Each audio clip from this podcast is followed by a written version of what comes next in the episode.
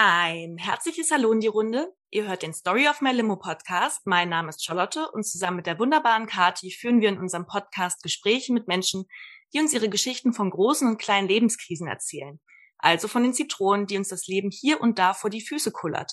Und im besten Fall verraten unsere Gäste euch, wie sie aus diesen Krisen Limo gemacht haben.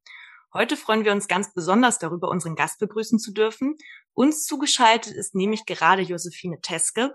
Manchen von euch ist sie vielleicht eher bekannt als Fine vom Instagram-Account Seligkeitsdinge. Als Pastorin in der Nordkirche hat sie es sich zur Aufgabe gemacht, bei ihrem Social-Media-Auftritt unter anderem Glaubensfragen mit feministischen Themen zu verknüpfen. Dadurch kommt es dazu, dass sie über teils insbesondere in der Kirche tabuisierte Themen wie weibliche Körper, alleinerziehend sein, Arbeitsbelastung und Überlastung und, und, und spricht.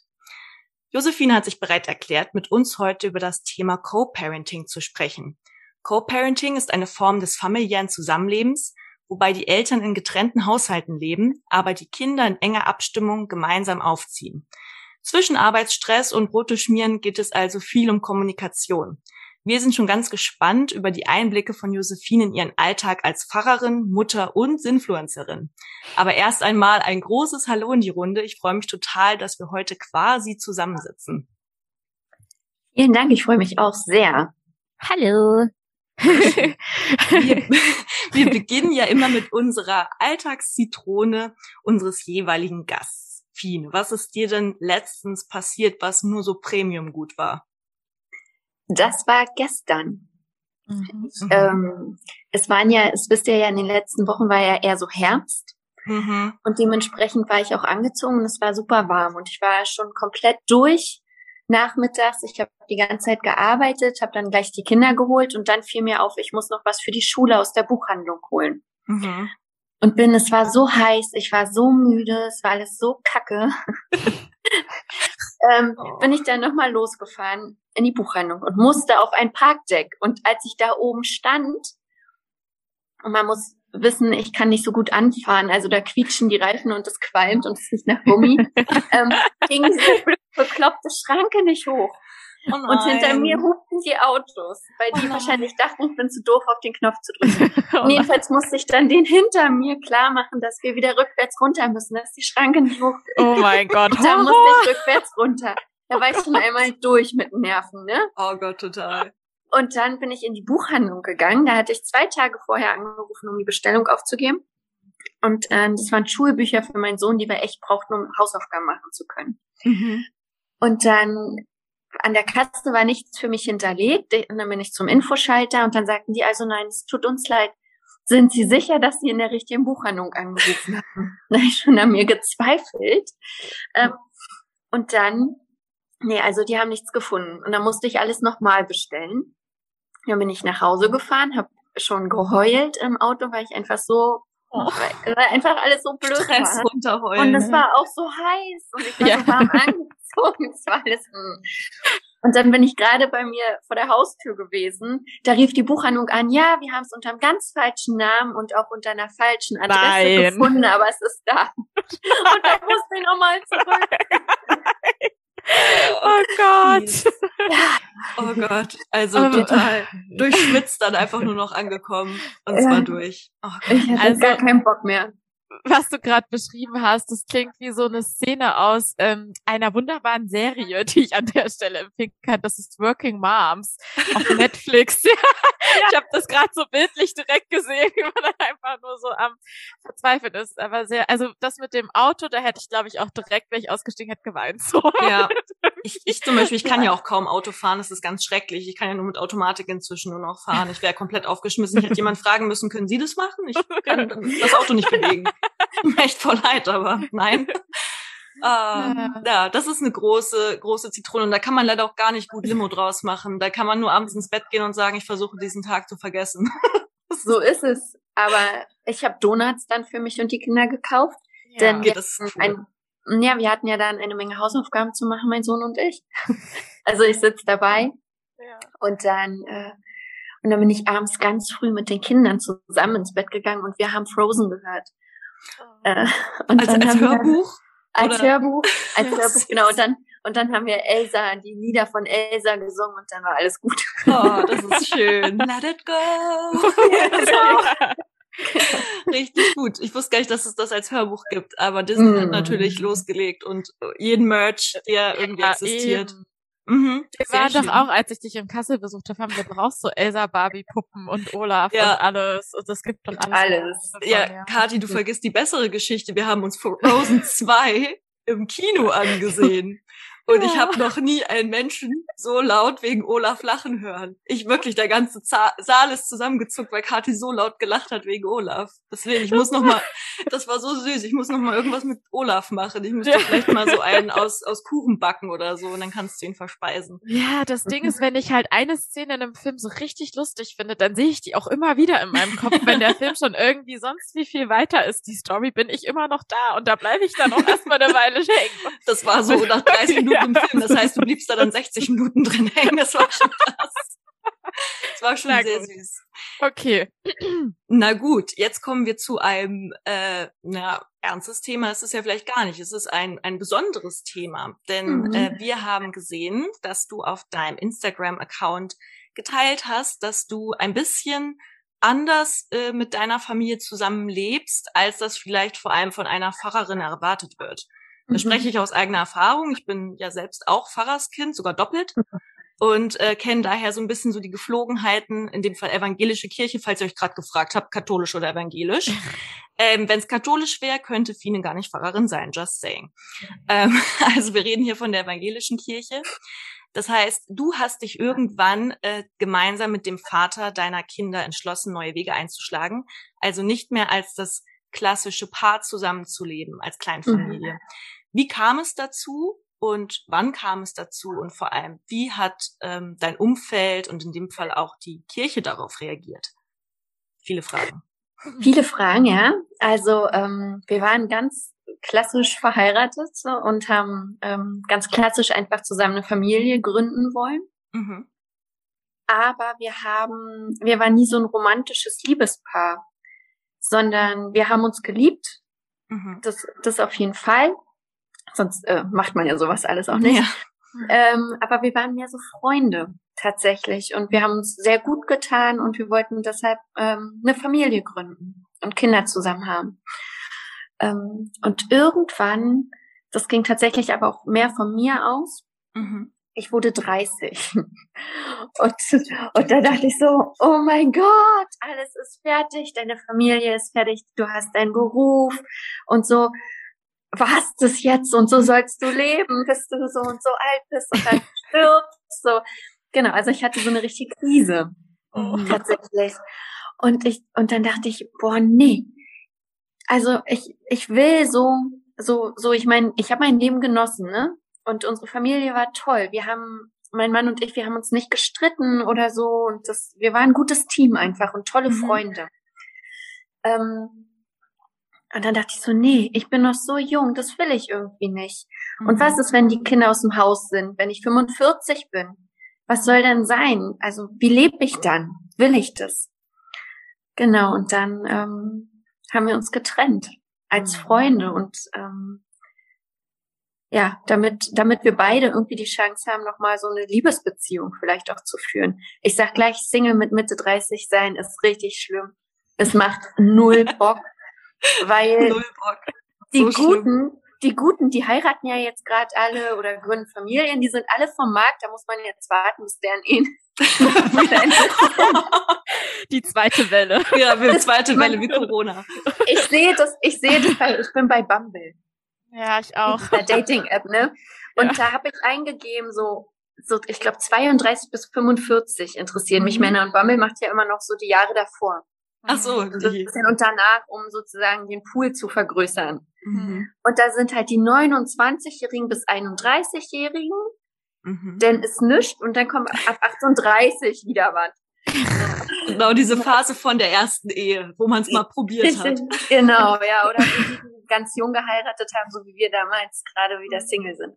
Mhm. Dann Genau. Ja. ja. also, aber wo war ich stehen geblieben? Ja, genau, wir haben uns dann getrennt. Ähm, und uns war wir, wir haben uns ja nicht im Streit getrennt, es gab keinen Groll bei uns, ähm, keine mhm. Vorwürfe, die wir uns machen mussten gegenseitig. Mhm. Und für uns ähm, standen, das sagt man ja oft, die Kinder stehen an erster Stelle, aber ja. die standen tatsächlich an erster Stelle und ähm, wir haben uns getrennt und haben dann aber noch lange zusammen gelebt mhm. in einem Haus und auch das klappte gut.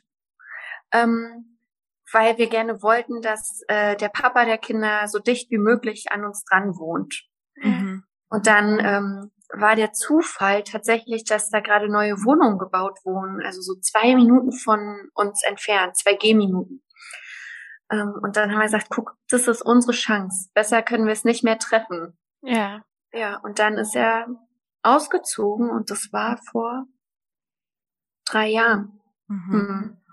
Und wie lange habt ihr noch zusammen gewohnt in dem Haus gemeinsam? Ein halbes Jahr. Mhm. Okay. Mhm.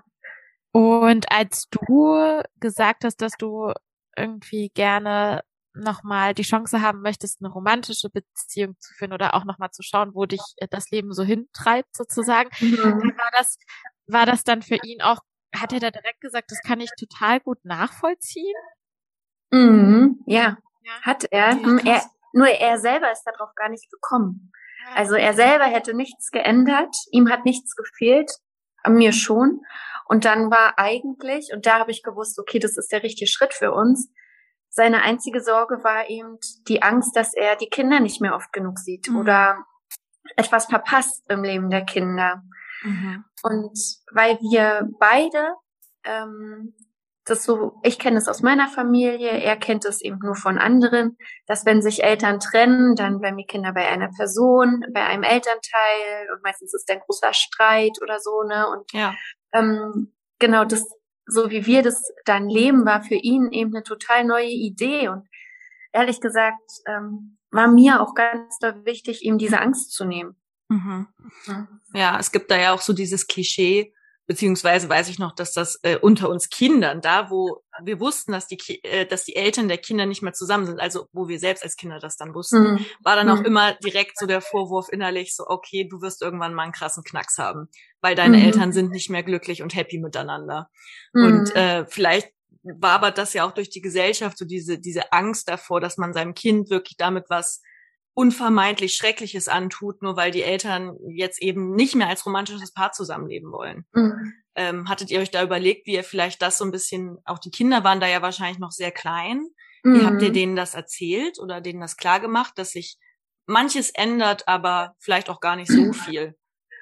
Wir haben das erst ähm, gemacht, als ähm, mein Ex-Mann seine Wohnung hatte. Mhm. Und dann haben wir uns zusammengesetzt und wir haben es erklärt. Und mein Sohn, der war damals sechs, glaube ich. Mhm. Und der hatte auch sofort Angst, dass er Papa jetzt nicht mehr sieht.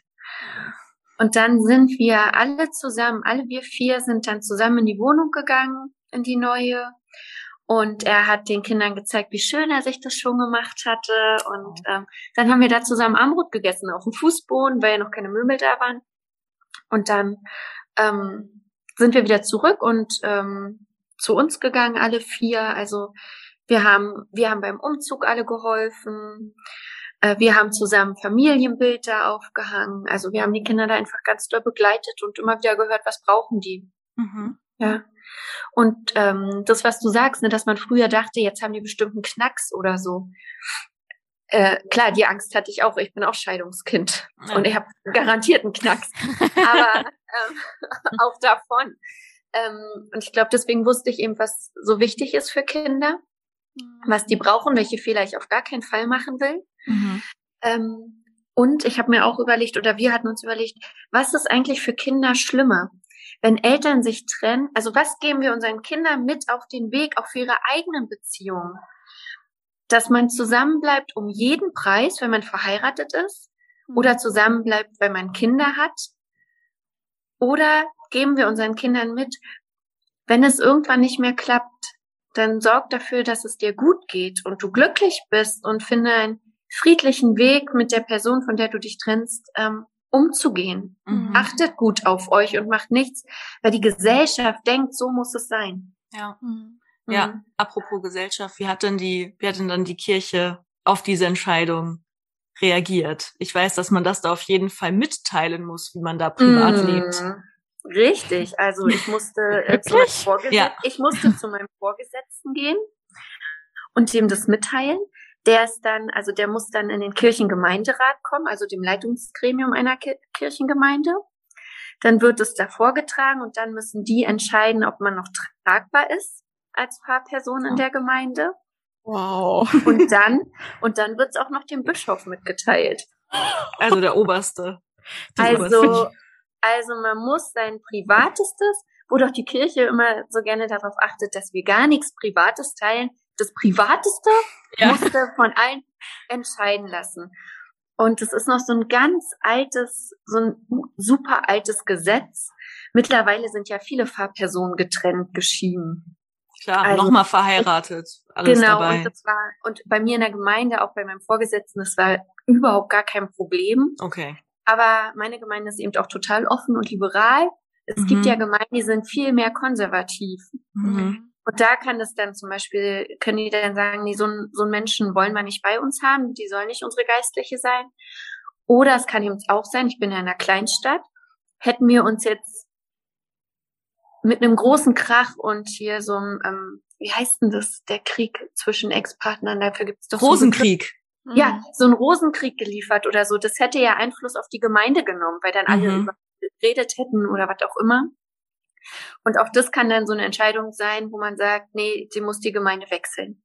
Das war bei uns nicht, aber es ist schon belastend, zum mhm. Vorgesetzten gehen zu müssen, darüber sprechen zu müssen. Es ist belastend zu wissen, dass andere darüber entscheiden, ob ich und meine Familie, die ja gerade sowieso in so einer äh, Ausnahmesituation sind, weggehen müssen. Stellt euch mal vor, die Kinder hätten auch noch alles verlieren müssen hier, ja? Ja, äh, ja genau. Kindergarten also, und so. Ja, genau. Überall, wo sie ja. waren. Also auch das letzte Stabile dann sozusagen, ne? Mhm. Und das ist ja aber alles Gott sei Dank ganz gut gelaufen und es gab überhaupt gar keine Probleme. Aber alle sind natürlich davon ausgegangen, dass ich jetzt super alleine bin und äh, arme Fine, arme Kinder. Komischerweise war sofort mein Ex-Mann der Böse. ich habe überhaupt nicht böse über den gesprochen, aber das ist so das Bild, ne? Ja. Das ist das Bild. Und, äh, und jetzt und er ist er halt, hilft auch viel ehrenamtlich in der Gemeinde. Und dann kam, war irgendwie so, ja, da brauchen wir noch jemanden. Habe ich gesagt, ja, ich kann ja Norbert fragen, ob er das macht. Wieso? Nee. Macht der sowas? Nee, macht der sowas noch für dich? Ich sage, hey, ja, na klar macht der sowas. Warum soll er es nicht machen für mich? Hm. Hätte ich ja jetzt gar keinen Bock drauf. So, also, ähm, also die, dieses, komischerweise konnte sich kaum jemand vorstellen, dass es einfach gut zwischen uns läuft. Mhm. Und vielleicht sogar wir, besser. Ja, genau. Und dass wir eben immer noch eine Familie sind, nur eben anders. Hm, wie, wie habt ihr das denn, wie würdest du denn sagen, was waren denn so die grundlegenden Dinge, die das für euch so geschaffen haben, dass ihr überhaupt äh, direkt irgendwie sehr harmonisch in eine Trennung übergehen konntet? Also es klingt jetzt alles sehr harmonisch, mhm. aber ähm, ihr müsst da ja auch irgendwie daran gearbeitet haben, Konflikte zu lösen, würde ich jetzt mal mhm. behaupten. Ja, total. Also es lief tatsächlich echt harmonisch. Mhm. Ähm, ich glaube, die beste Grundlage war einfach, dass wir kein romantisches Liebespaar waren, mhm. sondern Freunde. Mhm. Ähm, und von daher hatte sich für uns gar nicht viel geändert, außer dass wir, ähm, also zwischen uns beiden, ne, mhm. ähm, dass wir nicht mehr im selben Haus geschlafen haben. Ja. So, das war das, was sich geändert hat und uns nicht mehr jeden Tag sehen. Mhm. Aber es ist ähm, so wie jede Beziehung oder jede Beziehungsform ist es ja wahnsinnig viel Arbeit. Ja. Ähm, und es gibt immer wieder neue Konflikte natürlich. Ähm, und es gibt immer wieder auch neue Themen, von denen wir gar nicht wussten, dass die irgendwie auf dem Tisch liegen könnten irgendwann, die wir immer wieder besprechen müssen. Also wir müssen wahnsinnig viel kommunizieren und damit meine ich gar nicht organisieren, das auch. Mhm. Aber eben äh, was ist jetzt, was macht es jetzt mit dir, dass ich jetzt jemanden date? Mhm. So, wie gehst du damit um?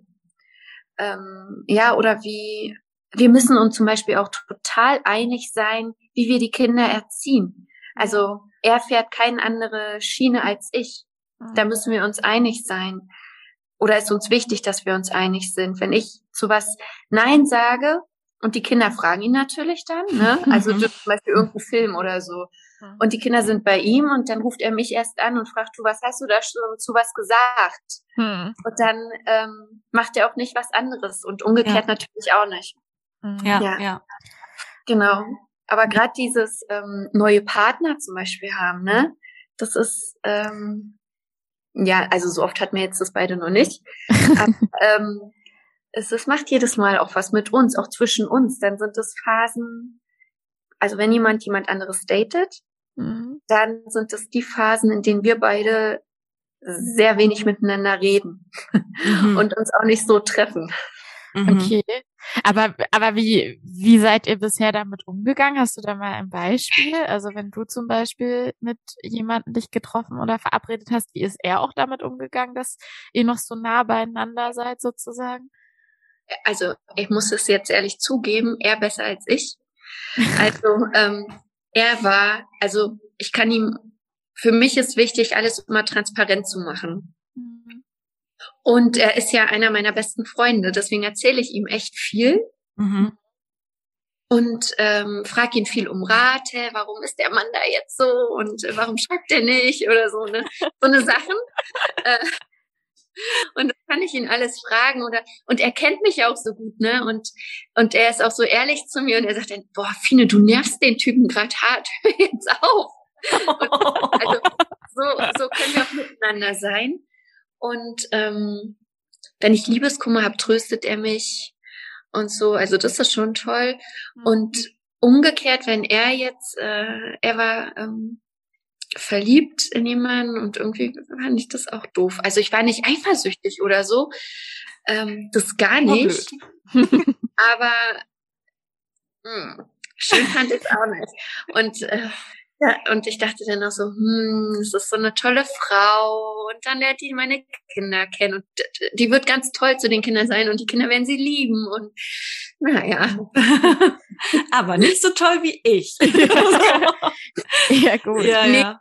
Das nicht, sondern hoffentlich finden die die nicht toller als mich. Ja, genau. genau. ja, ja, ja. ja. Ja, das ja. ist aber wahrscheinlich auch einfach menschlich, oder? Dass dann, ja. wenn man, ich finde es bei euch eh, ich muss sagen, in meinem Kopf, ähm, klingt es ganz verrückt, weil immer wenn ich äh, Ex-Partner oder sowas in der Art zumindest ähm, hatte, mit denen war ich zwar auch befreundet, aber es war auch immer sehr romantisch. Das heißt, danach war klar, für mich zumindest, da kann ich das jetzt nicht einfach in eine, in eine Freundschaft umwandeln, weil da ist mhm. zu viel Emotionales, zu viel eben genau Romantisches passiert. Mhm. Bei euch klingt das wirklich, ihr wart einfach richtig gute Freunde und hey, aber eigentlich wollen wir auch beide Kinder. Wie wär's denn? Also Mhm. Ihr habt ja mhm. anscheinend jung geheiratet. Wie kam es denn überhaupt zu der Entscheidung, so hey, ich heirate jetzt quasi meinen besten Freund? Also ähm, damals war uns, damals dachten wir, wir sind ein romantisches Paar, mhm. so, aber irgendwie waren wir das wirklich nie. Okay. also, und ähm, ich bin ja schwanger geworden. Mhm. Durch Zufall. wir waren ja noch nicht verheiratet. Also ich, äh, ich wurde schwanger und ähm, ich kenne meinen, also meinen leiblichen Vater, den kenne ich nicht, mhm. weil der meine Mutter verlassen hat, als sie mit mir schwanger war. Und er wollte mich nie kennenlernen, der Mann. Und als ich dann schwanger war, da hatte ich eine totale Angst, am Ende mit dem Kind in meinem Bauch allein dazustehen. Mhm. Und dann habe ich gesagt, können wir bitte heiraten? So, wir waren auf dem Weg vom Einkauf oder so. Und er, Norbert, mein Ex-Mann, der ist sehr verantwortungsbewusst mhm. und der macht, der will alles richtig machen. Und er hat dann gesagt, ja, können wir machen. So. Romantisch. es war, es, es, so war unsere Beziehung. Tatsächlich, ne? Können wir das machen? Ich habe Angst, ja, können wir machen. Ähm, und dann haben wir geheiratet. Ja, ja. ja. Aber es klingt auch, also auf der anderen Seite jetzt äh, sind da natürlich verschiedene Parts. Ähm, einerseits wird ja immer gesagt, ja, man sollte immer seinen besten Freund oder seine beste Freundin heiraten, mhm. weil das hält ein bisschen an der Ewigkeit und dieser ganze romantische Shishi, das will uns nur die Romantikindustrie einreden, dass das mhm. eigentlich der richtige Weg sei, aber lieber geht zu was Verlässlichem und irgendwie was Stabilen. Ich habe das Gefühl, da, da, da streiten sich momentan alle drüber. Was ist denn jetzt so die richtige Art von vom, vom Zusammenleben, aber wahrscheinlich muss man es genau machen wie du, nämlich auf den, aufs Bauchgefühl hören und sagen, mhm. das war jetzt gut und es ist auch immer noch gut, aber ich glaube, wir kriegen es auch anders gut hin und irgendwas will ich noch mehr. Weil genau, genau, ich bin jung und ich bin 30 und irgendwie so ein bisschen Jack Dawson und Rose Titanic will ich auch. ja, richtig. Ja, ja. Und das hört sich jetzt vielleicht auch so, wie ich das äh, sage, wie unsere Ehe war, da ist ja ganz viel Schmerz mit verbunden. Also ähm, man sehnt sich ja trotzdem, also ich kann aber nur von mir sprechen, nicht mhm. von ihm. Ähm, das ist nur meine Sicht. Ich habe mich ja trotzdem die ganze Zeit nach Romantik gesehnt. Mhm.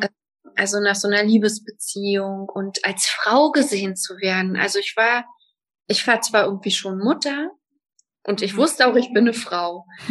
aber, ähm, oder ich habe mich so als diese identifiziert, aber es hat ja immer was gefehlt und dieses begehrt werden und so mhm. angesehen zu werden und nicht eben als Mutter geliebt zu werden oder als beste Freundin, sondern echt, echt einfach nur als ich, als. Frau. Das hat mir gefehlt und es war immer ein großer Schmerz, den ich ganz lange eben weggedrückt habe, mhm. bis ich das Gefühl hatte, keine Luft mehr bekommen, zu bekommen. Genau, dann habe ich die Reißleine gezogen. Äh, wie alt wart ihr denn, als ihr geheiratet habt? Das würde ich gerne nochmal, damit ich kurz ein Bild davon habe. 25. Also 25, als wir 21 okay. waren, sind wir zusammengekommen. Okay. Mhm. Okay. Ja. Das heißt ja eigentlich auch in der Zeit, wo man sich dann so ausprobiert und das dann auch erfährt und einfach mhm. so auf dem Festival äh, wild irgendwie rumflirtet. Flirtet. Das ist gut ja, ausgedrückt, Kathi. Genauso meinte ich das auch. Hey, du da hinten, bing, und dann geht man weiter. Ja. Süß. Ähm, ja, das ist ja dann auch tatsächlich, also du hast dann jetzt quasi ganz neu auch nochmal dieses ganze Dating-Life für dich entdeckt, oder? Mhm. Ja. du siehst nicht. Spaß, Spaß macht es nicht, das muss ich zugeben. Aber ich bin, ich bin auch echt gerne Single. Also ich mhm. war, seit ich 14 war, immer in Beziehung. Oh, krass. Wow. Mhm. Also ich habe mich, äh, ich habe mich in, im Kirchenchor in einen Jungen unsterblich verliebt, damals in Arnold. Ich war Sopran, er war Bass. Ich war 14, er war 16. It's und, ähm, und meine Großeltern, die hatten sich auch in dem Alter damals verliebt ineinander und die sind immer noch natürlich verheiratet. Ähm, und dann dachte ich natürlich, so muss ich's auch machen. Mhm. Und dann bin ich, obwohl das überhaupt auch nicht schön war für mich, lange mit dem zusammengeblieben, über sieben Jahre. Oh, so jung mhm. zusammen und dann so lange. Mhm, genau, weil ich dachte, der muss jetzt heiraten. Jetzt, das ist so. ja. So und dann, dann, da musst du das, genau, so macht man das, was ja. du angefangen hast, ziehst du jetzt bis zum bitteren Ende durch. Oh Sonst Gott. gibst du auf. Oh Gott, so genau. viel Druck. Richtig Trist. so, äh, richtig, genau. Und dann äh, hat er mir es aber sehr, sehr leicht gemacht.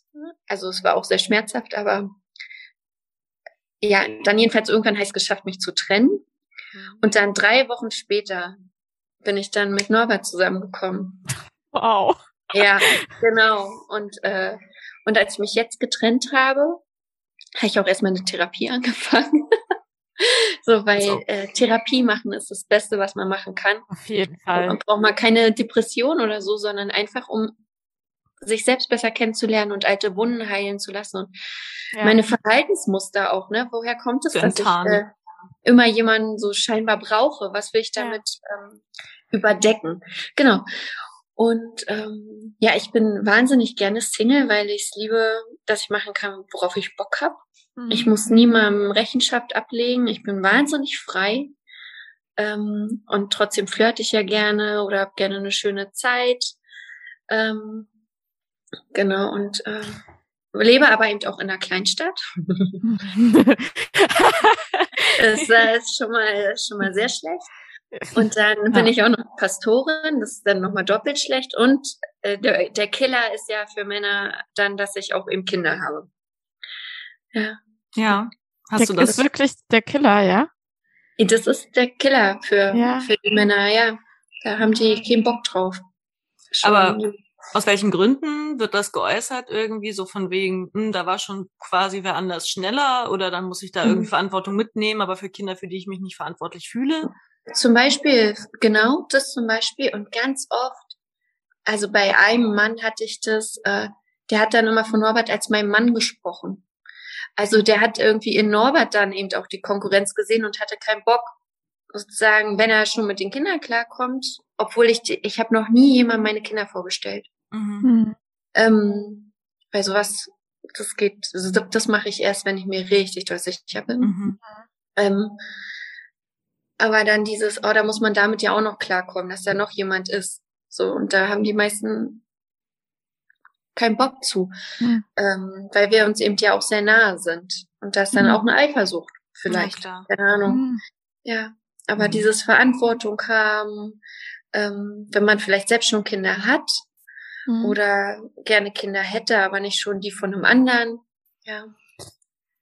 Ah ja, okay, da sind dann auch noch mal so ganz andere Themen mit dabei als jetzt so für mich, merke ich gerade. Aber ich habe auch mal von einer Freundin gehört, ähm, die sich quasi, also wiederum von einer anderen Freundin, aber die ähm, schon auch Kinder hatte und sich dann getrennt hat und dann aber so ganz befreit, also sie meinte, für sie war das so voll die befreiende Erfahrung, weil jetzt so dieses, dieser Druck, man wollte oder man möchte Kinder, das ist jetzt so quasi abgehakt und jetzt kann man mhm. halt wirklich irgendwie ohne so diesen Druck, man muss jetzt jemanden finden, mit dem man gerne eine Familie gründet oder wie mhm. auch immer, ähm, unterwegs war. Wie ist denn das für dich? Ist das irgendwie auch für dich so eine kleine Erleichterung irgendwie auch?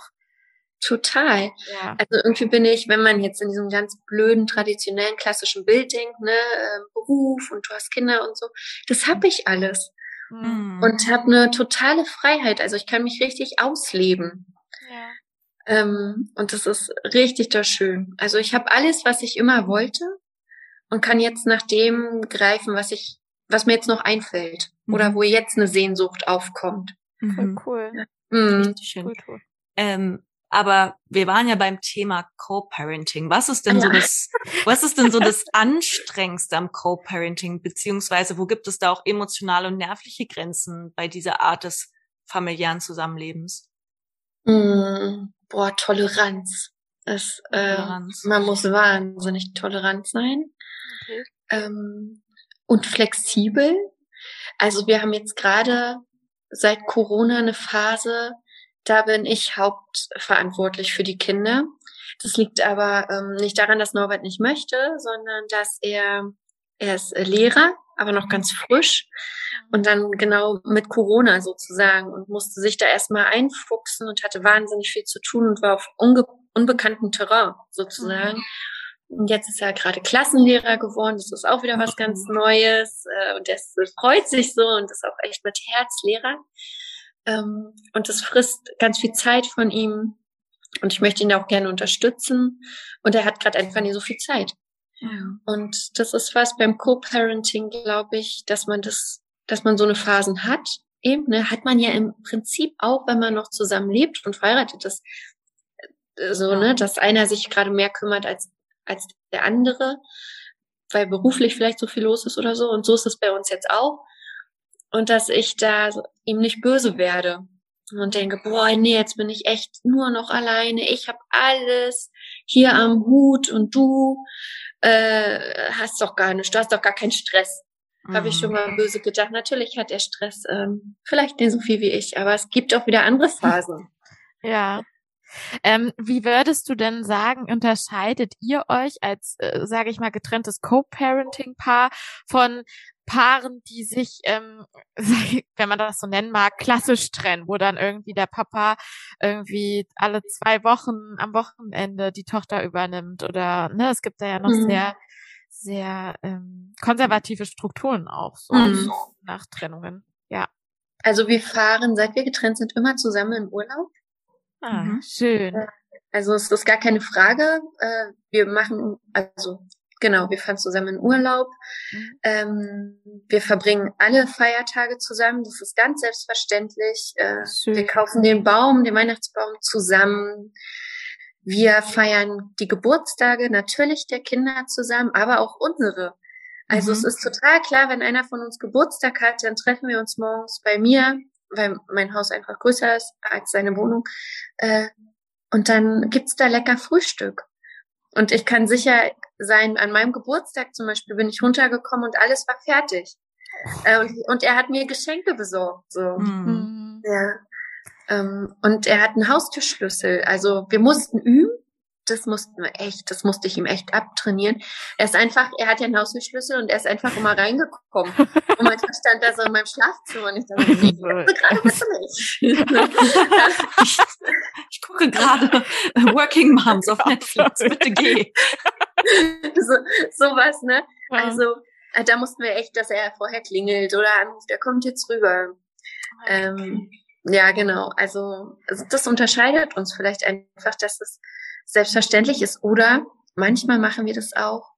Äh, wollen wir heute, wir verabreden uns beide, nur wir beide. Also wir gucken eine Serie zusammen. Und dann kommt er echt erst, wenn die Kinder im Bett liegen und dann bestellen wir uns eine Pizza oder trinken Wein und gucken irgendwas zusammen oder spielen mhm. Spiel oder so. Ja. Richtig cool. Es klingt wirklich, mhm. als ob man mit das klingt also, ich bin gerade sehr in Versuchung, irgendeinen Kumpel anzurufen und zu fragen, so, Babys machen? Du, Babys also, machen? Aber bei, bei uns knallen, bei uns knallen auch die Türen, ne? Ja, okay. Also, okay. und wir legen, also bei uns knallt's auch und dann, und dann ist das Schöne, ne? Die Haustür knallt, und du denkst so, ja, jetzt bist du weg und dann hören wir uns auch drei Tage nicht. Weil mit den Kindern ist eh alles geklärt, so, ne? So. Die Kinder können auch rübergehen, wenn sie wollen. Das wäre mhm. war das Tolle. Bei uns knallt's oder wir legen auch einfach auf, ohne Tschüss zu sagen. Also wir haben wie äh. überall ja auch unsere unsere Konflikte. Ja klar. Ja, ja aber die hat man ja auch mit normalen auch Freunden. Das stimmt. Eben, genau, die hat man auch mit normalen Freunden. Ja, wo man dann irgendwie sagt so nee, so wie du jetzt hier gerade drauf bist, ich gehe, ciao, ich bin raus. Ja, das spannend. Es ist wirklich toll, wie ihr das irgendwie weiter miteinander meistern. Und Kinder sind ja auch immer noch sehr klein. Das heißt, es wird euch ja auch noch eine Zeit lang mit dem Abwechseln äh, mhm. begleiten. Mhm. Ja. ja, manchmal, was uns vielleicht auch noch unterscheidet, ist, ähm, dass in anderen, ähm, na, wie heißt das, Systemen dann, ne? Also so mhm. Trennungssystem, dass dann klar ist, die Kinder sind von Donnerstag bis Freitag alle zwei Wochen bei Papa oder irgendwie ja. so. Ne? Ja. Sowas haben wir eben nicht, aber das ist ähm, berufsbedingt bei mir. Ich habe ja einen ganz unregelmäßigen Arbeitsalltag. Ich weiß nie, was kommt.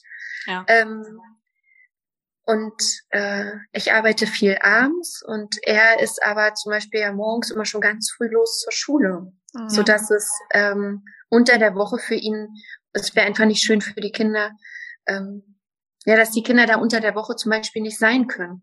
Und mhm. andererseits können wir nicht sagen, alle zwei Wochen sind sie bei Papa am Wochenende, weil es könnten genau die Wochenenden sein, wo ich gerade mal nicht so viel zu tun habe und wo es schön ist, dass ich eine freie Zeit mit den Kindern habe und nicht nur diesen ganzen, diese ganze Care-Arbeit. Ja, ja. Und deswegen haben wir gar nicht so eine Verabredung, sondern machen es immer relativ spontan. Mhm. Und ähm, er hat jetzt die Kinder nicht viel gesehen, weil er eben so blöd arbeiten muss. Mhm. Äh, das ist gerade auch nicht so leicht für unsere Beziehung. Ähm, und ich habe jetzt ganz viel gearbeitet, aber eben auch ganz viel mit den Kindern. Und jetzt am Sonntag habe ich endlich wieder frei. Mhm. Und wie blöd wäre das, wenn die Kinder dann ausgerechnet bei ihm sind. Aber weil wir beide die Kinder ja haben wollen, also ist ja klar, ne? Ja. Machen wir jetzt am Sonntag zusammen alle vier weg. Ach, schön. Also so machen wir das dann eher und ähm, sind dann einfach spontan. Mhm. War das dann auch schon mal so, ähm, dass da die eine neue Partnerin mitgekommen ist von Norbert? Also weil mhm. du, nee, also die haben mhm. auch von seiner Seite aus hat auch noch äh, keine neue Partnerin die Kinder kennengelernt. Mhm. Okay. Mhm. Gar nicht. Ich habe die schon, also ich kenne die schon. Ähm, ja. Aber nee. Ja. Okay. Das ist vielleicht nochmal ein Gamechanger ein bisschen. Ja, ja, genau. Boah, auf jeden Fall, das wird nochmal hart. Da weiß ja. ich auch noch nicht, wie wir das hinkriegen. Also Mhm. Also, Schwieriges ja, Thema. Ja, und von daher, von daher finde ich es jetzt überhaupt auch gar nicht schlimm, dass niemand von uns schon jemand hat. Ja.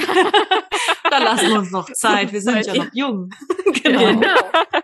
Und wir wollen ja dann auch, und das ist ja das Gute, kann ich auch so ein bisschen die Kinder vorschieben, dann zu sagen, du, da müssen wir uns echt erst richtig doll sicher sein.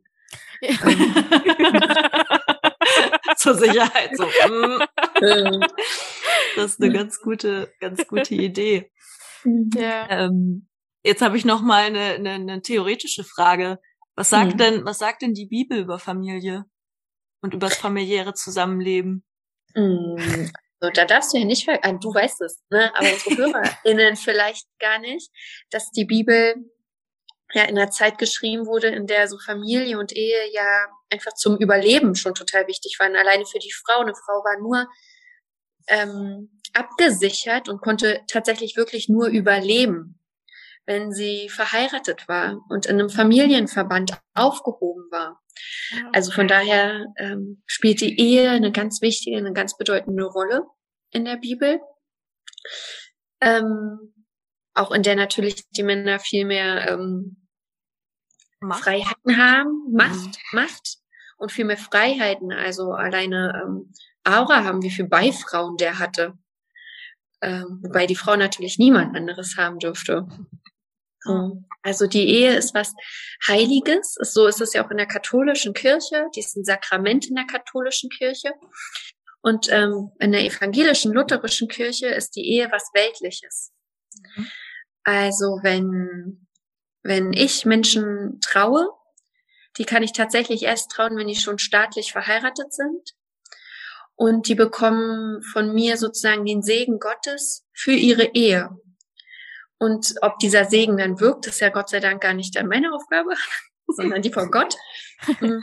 Aber es ist mehr so ein, hier, Gott begleitet euch in eurer Ehe und er ist bei euch. Und ähm, es kann gut sein, dass es nicht funktioniert. Dann ist Segen trotzdem da. Das heißt nicht, dass eure Ehe nicht gesegnet ist, aber ähm, das sage ich auch immer. So, es kann mhm. sein, dass es nicht funktioniert.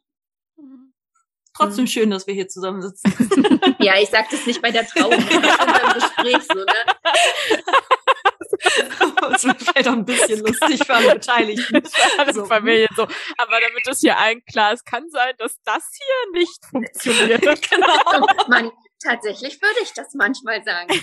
Das denkt ihr nicht auch, das ist hier irgendwie nicht richtig, was wir heute hier machen? Ja. Ist ja nicht meine Aufgabe.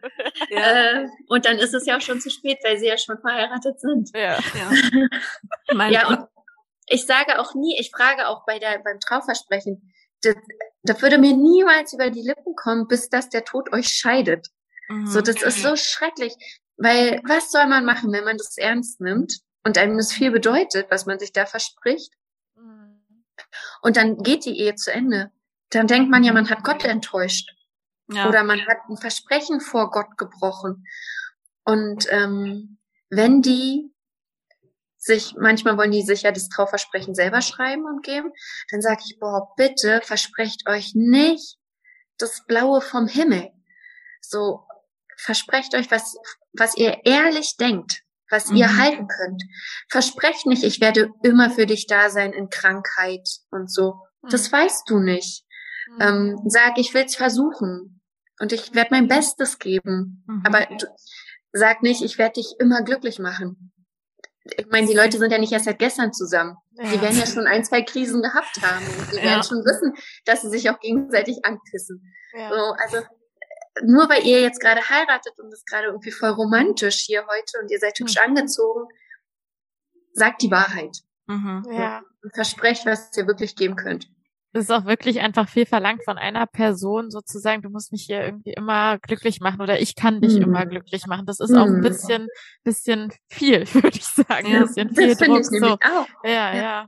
Ja, ja. manchmal macht man sich auch einfach unglücklich gegenseitig aus in, in Momenten von falscher Kommunikation oder von irgendeiner ja. Missstimmung.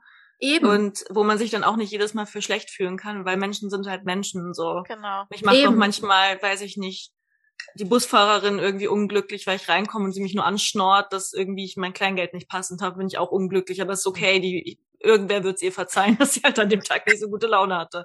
Ja. That's fine. Ja, ich glaube auch, dass Beziehungen sind immer auch mit negativen Gefühlen verbunden und das ist mhm. auch okay so. Also mhm. so diese Disney, ich habe das schon auch, ich habe schon auch das Gefühl, dass mein Hirn ganz schön doll infiltriert ist von diesen ganzen Hollywood Disney Sachen so. Es muss immer da ein Regenbogen mhm. über uns gespannt sein und das ja. ist immer alles toll und ich gewöhne mich jetzt auch langsam so dran. Ach so, nee, ist schon auch okay, wenn man mal irgendwie eine, eine pissige Stimmung miteinander hat oder enttäuscht voneinander ist oder traurig traurig mhm. wegen der Person ist, weil das gehört einfach dazu zum Leben und halt auch zu Beziehungen, sonst sind sie, glaube ich, nicht so authentisch. Ja. ja. Darf vielleicht und, nur nicht zur Regel werden. Dann ja. wird es vielleicht anstrengend, ja, wenn man nur noch angepisst ist. Ne? Ja, sehr gut. und die, und die Filme, die Filme, die enden ja immer mit der Hochzeit. Ja. ja. Also wenn alle glücklich sind, die zeigen uns schon, die zeigen uns ja den Alltag danach nicht. Ja. So. Wenn die erste Verliebtheit weg ist ja. oder was weiß ich. Ja. ja. Deswegen ist Jack ja auch gestorben. Also bei der ja. Titanic. Niemand hätte den langweiligen Alltag von den beiden ertragen. Er musste sterben. Jack ist gestorben, weil er nur einmal versucht hat, auf diese Tür draufzukommen, auf dieses Brett. Einmal. Da war so viel Platz. Und er hat es einmal probiert und war dann so, okay, dann sterbe ich halt. So, ja, das ist ja. echt. Das das ist, ich denke, er wusste, dass er Rose nicht glücklich machen wird ja. auf Dauer, dass es keine Zukunft hat. Und wen sollte er noch lieben nach ihr? Das stimmt. Ja, Deswegen, also vom, vom, das haben sie schon geschickt gemacht ja. diesen, diesen Toten. Vor allem, das ist mir erst später aufgefallen beim Gucken des Films, die kannten sich ja nur drei Tage. Die fahren drei ja. Tage Boot. Ja. Wie absurd ist das eigentlich? Das ist die Leidenschaft, Charlotte. ja. Die Leidenschaft, die Leidenschaft. Ja. Naja.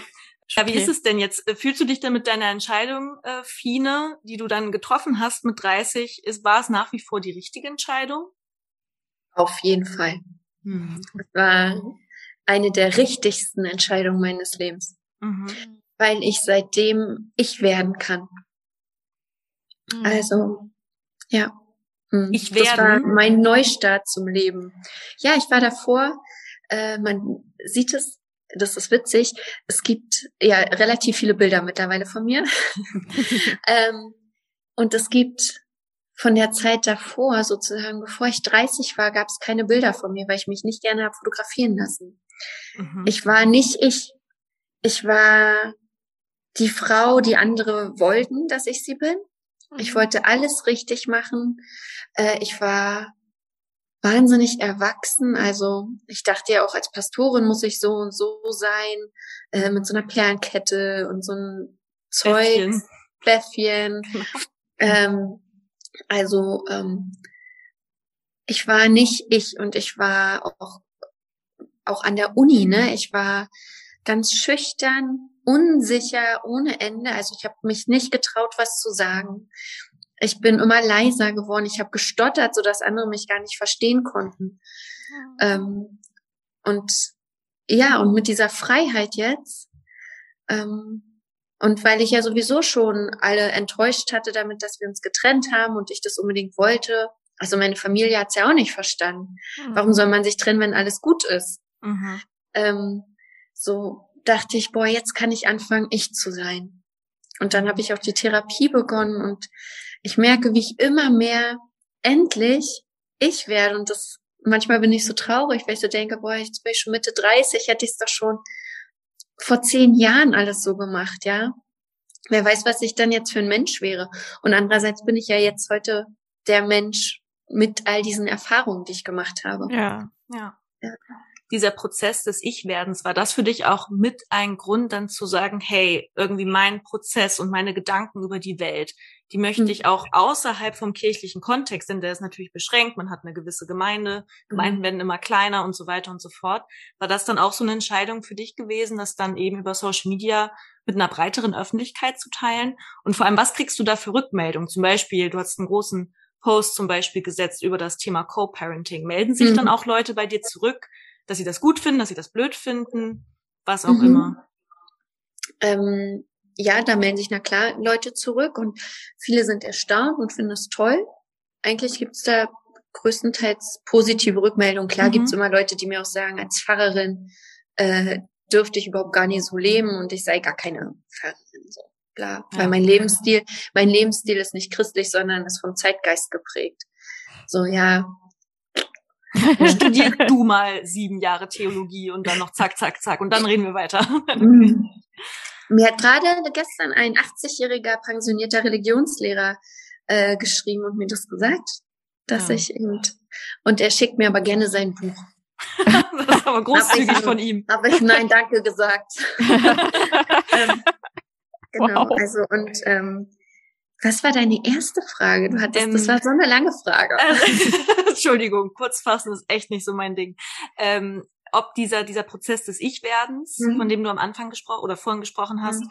dann auch da mit dazu geführt hat, ne, weil man kann es ja fast kaum glauben, wenn du früher sehr, sehr schüchtern warst, kaum gerne mhm. gesprochen hast. Inzwischen redest du jeden Tag, also mal abgesehen vom mhm. beruflichen, eben über mhm. Social Media mit einer mhm. breiten Öffentlichkeit. Ähm, wie ist es dazu gekommen, dich dafür zu entscheiden, das über Instagram zu teilen? Das ist tatsächlich, ist es so plötzlich gewesen. Also es war gar nicht bewusst eine Entscheidung. Und am Anfang, als ich damit angefangen habe, hatte ich halt die üblichen 100 Verdächtigen, so eine Familie und Freunde und Kolleginnen. Mhm. Ähm, und dann habe ich eben gemerkt, dass was ich teile und meine Gedanken, die ich so habe, ähm, die interessieren die Menschen. Und die können sich damit identifizieren oder die nutzen es auch, um sich abzugrenzen oder überhaupt erstmal sich mit einem Thema zu beschäftigen. Mhm. Ähm, das auch in ihrem Leben ist, aber dessen sie sich gar nicht bewusst waren. Und dann bin ich, also es ist immer wieder eine neue Abwägung. Äh, wie viel gebe ich preis? Äh, worüber rede ich heute? Ähm, aber ich merke eben, dass, ähm, dass die Menschen, das ja genau das Gleiche beschäftigt wie mich, in irgendeiner Art und Weise. Und dass das irgendwie hilft, dass ich mich sozusagen, also ich stelle mich zur Verfügung mit dem, was ich erfahre und erlebe oder wie ich das, ähm, wie ich es erfahre. Ja, und ähm, deswegen habe ich mich dazu entschieden, ich mache das so, ich gebe viel von mir persönlich preis, ähm, ich mache mich verletzbar, mhm. ähm, aber das ist für mich okay. Ich bin so ein Mensch, ich trage eh mein Herz auf der Zunge, ich kann das. Und wenn Menschen es ausnutzen, wenn Menschen mich verletzen, dann sagt es doch alles über die aus. Ja. Mhm. Gar nichts über mich. Und ich höre doch nicht auf, echt zu sein und das so zu machen, wie es für mich gut ist, nur weil Menschen so blöd sind und so gemein ähm, und daraus irgendwie für mich einen Nachteil machen mhm. wollen. Hm. Ja. Das hast du sehr schön gesagt. Und ich glaube, das ist halt auch echt, also das, das klingt so, als wärst du wirklich über die Jahre sehr auch an Stärke, also, also hätte da, hättest unheimlich viel an Stärke gewonnen, so. Mhm. Nicht, dass man immer stark sein soll, aber ich glaube, so eine gewisse, so ein gewisses Rückgrat und so eine Standfestigkeit, das ist irgendwie voll schön, dass man auch sich auf sich selbst verlassen kann. Mhm. So, ja. ja. ja. Schön. Würdest du denn nochmal heiraten? Hm. Gute Frage. ja, gute Frage. ja. ja. wir hatten es eben von, von, von Ehe und ähm, genau, mhm. es gibt hm. keine Versprechen, dass irgendwas für immer halten mhm. sollte, aber du traust ja auch aus beruflichen, also aus mhm. beruflichen Gründen bist du ja dauernd mit dem Thema Ehe irgendwie verbunden. Hm. Ähm, wie, wie stehst du? Wie, wie hast du es mit der Religion? Wie stehst du zur Ehe? ja, keine Ahnung, wenn ich wenn ich mal das Glück haben sollte, wirklich diesen Mann zu treffen, der so, wo ich so denke, boah, mit dir will ich immer zusammen sein, ich liebe dich so sehr, äh, vielleicht denn. Hm. Aber ich glaube, ich bräuchte es nicht nochmal. Und zurzeit kann ich mir ja nicht meine Beziehung vorstellen. Also hm. ehrlich gesagt, meine Traumbeziehung ist ein Mann, der weiter weg wohnt. Und den, und den sehe ich, wenn wir uns so verabreden für einen schönen Tag oder ein schönes ja. Wochenende. Und mhm. natürlich telefoniert man auch und teilt Dinge miteinander, das schon. Ja. Ähm, aber der soll mal bitte überhaupt gar nicht zu mir und den Kindern kommen und sich da einmischen in mhm. unseren Alltag oder so. Und ehrlich gesagt hätte ich auch überhaupt gar keinen Bock, nochmal Wäsche von einem Mann zu waschen. So. ich, und ich, und ich kriege innerlich so Schnappatmung, wenn ich so denke, boah, nee, dann musst du so eine Beziehung wieder führen, dann geht ihr samstags zusammen einkaufen und so. Und also, das will ich alles nicht. Ja. Ich sehe mich, jetzt bin ich 35, wenn ich, wenn die Kinder raus sind aus dem Haus, meine Tochter ist jetzt sechs, hm. naja, sagen wir dann mal so in elf, zwölf Jahren, da sehe ich mich alleine mit mir selbst in Hamburg da bin ich Pastorin und ich mache lauter coole Kurse mhm. und habe äh, immer mal wieder einen Liebhaber. High Life. So sehe ich das eher, ehrlich gesagt. Ja, das klingt doch aber ganz gut. Vielleicht ist das auch einfach die Herausforderung, herauszufinden, ja. genau, was für Zukunftsversion man hat. Übrigens mhm. bei dem Thema auch nochmal Ehe. Ich glaube, mein Vater hat sich nur ein einziges Mal rausgenommen bei einem, also da gibt's ja immer so Vorgespräche, bevor dann Paare mhm. getraut werden. Er hat es sich nur bisher in seiner, er geht dieses Jahr in Rente, also hat eine lange Fahrkarriere hinter sich. ähm, und hat es sich nur ein einziges Mal rausgenommen, dem Paar ans Herz zu legen, doch wirklich nochmal ganz, ganz tief in sich zu gehen und wow. sich das doch nochmal gut zu überlegen, ob man denn wirklich heiraten möchte. Die, und haben, nicht, die haben nicht geheiratet. Ja? ja. Okay, was ist davor? Ich, ich kenne die Details nicht und wahrscheinlich also. darf ich auch gar nicht mehr erzählen, sonst kriegt er hier noch Ärger. Aber er meint, das war das einzige Mal, weil er meint, das war alles so schrecklich bei diesem Vorgespräch. Es war nur Streit, es war nur die ganze Stimmung. Er meint, der ganze Raum war gefroren, es war einfach grauenhaft. Und er hat gar nicht mhm. verstanden, warum die überhaupt heiraten wollen. Mhm. Und das dann, hatte ich auch. Mhm. Ein einziges Mal hat er sich das. Also sie waren auch noch nicht standesamtlich, aber es wurde quasi dann alles miteinander schon abgesprochen, dass es am gleichen Tag dann eben auch gleich dann die kirchliche Hochzeit gibt. Und da hat er, also er weiß nicht, ob das jetzt im Endeffekt auf seinen Anraten hingeschehen ist oder ob da vielleicht noch mal ein paar gute Freunde oder so noch mal interveniert haben.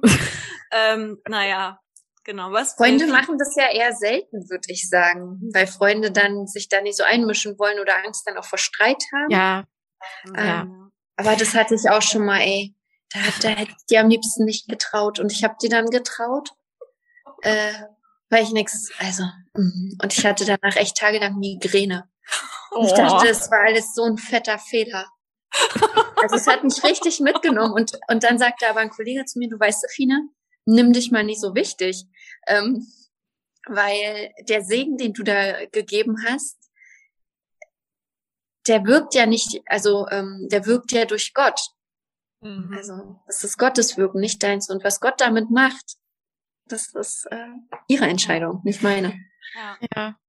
Ich glaube schon auch, selbst wenn man da, also wenn ich jetzt in der Situation bin, dass ich auch in Freundschaften irgendwie also ich sag da nie was, außer ich werde um Rat, äh, außer ich werde gefragt.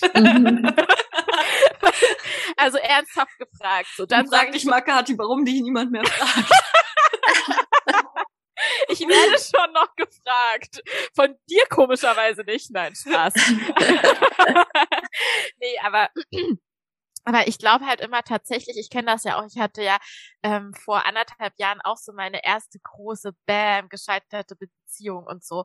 Und im Nachhinein dachte ich auch so, da waren ja so viele Sachen, die eigentlich mich so unglücklich gemacht haben. Die habe ich aber da einfach nicht gesehen. Und ich glaube, das hätte mir sonst wer irgendwie aufs Tablett servieren können. Das wäre vielleicht irgendwo in meinem Kopf gewesen, so. Aber so diesen Schritt dazu, das das zu erkennen, ich glaube, das kann tatsächlich nur, also da muss es irgendwie krachen oder irgendwas muss passieren, damit man das für sich so, so versteht irgendwie. Also mhm. weil ich wusste rational, das läuft hier irgendwie alles nicht nicht so optimal, aber das war mir egal. Also es war so nee, also das muss jetzt halt auch so sein. Ich halte an dieser Beziehung fest. Wir haben uns jetzt mhm. gefunden. Wir wohnen jetzt hier zusammen. So, mhm. ich, hab, äh, ich arbeite auf meine Festanstellung zu so und in zwei Jahren kriegen wir dann Kinder und bei das und das und das und das war einfach so festgesetzt. Ich hab, kam gar nicht auf die Idee, dass der Plan auch anders sein könnte, dass da vielleicht noch jemand ist, mit dem ich glücklicher sein könnte oder so, sondern ja. Und ich glaube schon, also da hätte mir, hätte Charlotte mir, glaube ich, irgendwie ewig lange irgendwelche kleinen Hinweise geben können oder so. Die hätte ich gekonnt und nicht böse gemeint ignoriert. Also so. Ja, hm. ja deswegen, ja. Aber gut. Bei dem Paar deines Vaters hat es ja irgendwie dann doch noch wie gesagt, ein einziges Mal ja. innerhalb von 50 Jahren. Ich finde, ja. die Quote ist okay. doch in Ordnung. Absolut. ja. ja. ja. Oder? Okay. Der 50 Jahre, nee, so lange hat er noch nicht gearbeitet. Der Mann ist ja erst 65. Naja, ihr wisst, was ich meine. Zahlen habe ich, mit Zahlen habe ich Eine lange so. Zeit auf jeden genau, Fall. Genau, einfach eine lange Zeit. Richtig schön. Lang. Na mhm. gut, ich würde sagen, wir kommen ein bisschen ähm, zu unserer unserer Abschlussfrage. Das war ja eine eine große Zitrone, die dir das Leben, Entschuldigung, gereicht hat ähm, mit ähm, einer gewissen Vorstellung, wie du zu leben hast, als Frau, mhm. als Pfarrerin, als Mutter, als Partnerin, dann die große, das große Umentscheiden, ich möchte doch noch mal andere Wege einschlagen. Was hast du denn für dein Leben mitgenommen aus dieser Krisenerfahrung? Wo ist die Limonade? Boah, das ist äh, ein, ein Riesentopf an Limonade. Mhm. Tatsächlich ähm, habe ich gelernt, dass das, was die Gesellschaft vorgibt, ähm, nicht zu uns passen muss. Und dass wir den Mut haben dürfen oder ich den Mut haben darf, einfach so zu leben, wie ich das für richtig halte. Und dass die Welt nicht untergeht, wenn ich andere enttäusche. Deshalb, das hat auch nichts mit mir zu tun. Warum sind die denn enttäuscht? Das geht sie ja gar nichts an, mhm. ähm, wie ich lebe. So ne und dass es im Gegenteil alle Erfahrungen, auch die Zitronenerfahrung, ähm, mich ja nur stärken und mich in meiner Weiterentwicklung irgendwie ja weiterbringen, so ne? Ähm, und jede Erfahrung, die man sammelt, ist toll. Und vor allem weiß ich jetzt, dass es kein Scheitern gibt. Ja. Mhm. Es gibt nur ein Anderswerden oder ein, das hat nicht geklappt, aber das ist kein Scheitern. Mhm. Also. Das ist ein schöner ja. Spruch. Es gibt ja. kein Scheitern, sondern nur ein Anderswerden. Ja, mhm. voll schön. Das kommt bei mir als Wandtattoo. Tattoo, genau. Oder in nee, aber tatsächlich ist ein sehr schöner Spruch zum Abschluss. Ja, ja super. Dann würde ich sagen, ganz, ganz, ganz, ganz vielen Dank für dieses wirklich spannende Gespräch ja, über Familie Dank. und Liebe und Single sein und Arbeiten und Ehe. Ähm, es hat mir total viel Spaß gemacht. Ich weiß nicht, wie es dir geht, Kathi. Mir hat es wahnsinnig viel Spaß gemacht. Oh, vielen Dank für deine Zeit und deinen Einblick in deinen Alltag, den du uns gegeben hast. Ich glaube, dass unsere Hörerschaft da draußen ähm, wahnsinnig viel mitnehmen kann von unserem Gespräch. Ähm, ihr könnt uns ja gerne mal ein Feedback geben, beispielsweise auf Instagram. Ähm, da findet ihr uns auch unter äh, Story of my, Limo. my Limo Podcast. genau.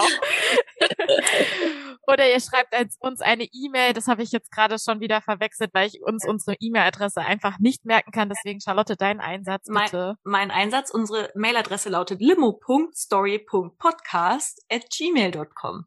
Wir freuen uns auf jeden Fall über Liebesbriefe und Kritik, aber nur, also nur produktive. Keine, ja. keine Hater. Ja, die wollen wir nicht. Fine, genau. hat's dir denn gefallen bei uns hier in der Limo? Sehr. Es hat richtig Spaß gemacht, mit euch äh, zu reden. Ja, danke. So, auch für die Fragen. Na klar. Gut. Super. Dann tschüssi und auf bald. Auf bald. Ciao.